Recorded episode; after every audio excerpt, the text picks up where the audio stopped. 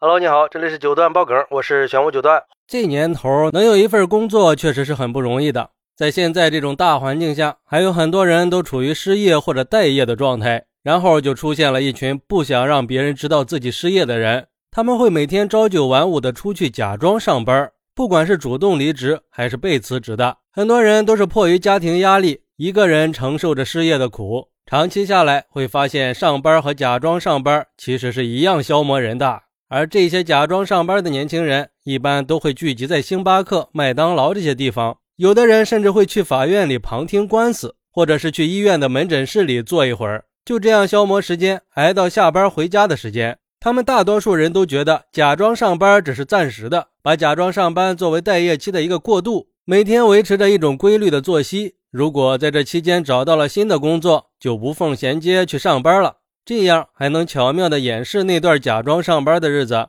但是这个时代的职场是严峻的呀。很多人也意识到了，从围城一样的职场里跳出来以后，很难再返回去了，因为工作并没有那么好找呀。这种假装上班的无业生活，可能还要延续几个月，甚至持续到下一年。然后随着假装上班的时间越来越长，焦虑感也就产生了。就像有网友说的。我假装上班的那段时间，每天早上七点半出门，坐公交车到附近的肯德基吃个早餐，顺便蹭一下网，一直坐到中午出去吃个饭，吃完在街上的奶茶店再点一杯奶茶，然后厚着脸皮再坐一下午。奶茶店也是挨家去坐，一直坐在一家，我自己都心虚。偶尔也会从奶茶店转到图书馆，六点开始坐公交回家。这样的日子持续了三个月，每天心里都会发慌。因为口袋里的钱一天比一天少了，还有网友说，我也曾经有过这样的经历。年底的时候失业了，但是过年的时候父母来找我，还要住上一段时间再回老家。然后我就在大年初八之后就假装去上班了，每天穿戴整齐到图书馆去看书，也有时候会开车到免费停车的公园里，拜躺着在车里看手机，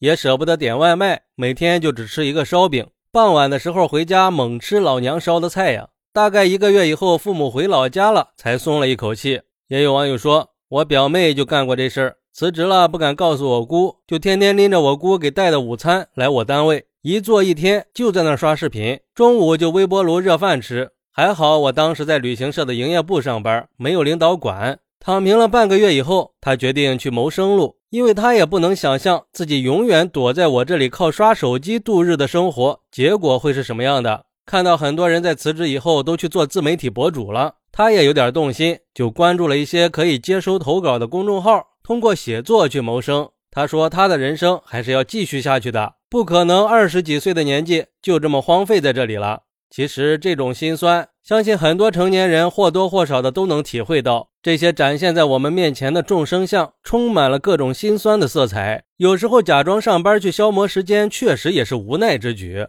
他们的心里也肯定是非常的苦闷的。现实的生活和憧憬理想的生活毕竟是不一样的。我觉得这个群体需要得到社会的关注和帮助。我觉得年轻人逃避家庭、躲到公共场合，最主要的原因是得不到家里人的关心。毕竟有谁愿意一直被笼罩在无业的标签里呢？还有一部分人，其实在这些地方也是在工作的。他可能就不像一个正儿八经上班的人，可是他也在赚钱。现在有很多的工作岗位，可能就是灵活就业的线上办公，但是家里老一辈的人不能接受这样的工作方式，他们会把他们的经验和眼光强压给年轻人，他们觉得他们认为的合理工作才是好工作，这样就肯定会产生一些冲突。就像我现在一样，每天也是窝在家里的，刚开始我妈也不理解，你为什么就不能去上个班呢？起码每个月有工资呀。可是她不知道，即使是我窝在家里，也是在赚钱的。后来他了解了我的工作以后，还觉得挺神奇的。为什么你不出门就会有人给你钱呢？但是那些真的在假装上班的人，我希望他们可以相信，美好的生活是通过自己的双手和汗水创造的，不是假装和闲坐就能获得的。生活本来就是会有痛苦的，但是总要相信日子会越过越好的。好，那你是怎么看待这个事儿的呢？快来评论区分享一下吧，我在评论区等你，拜拜。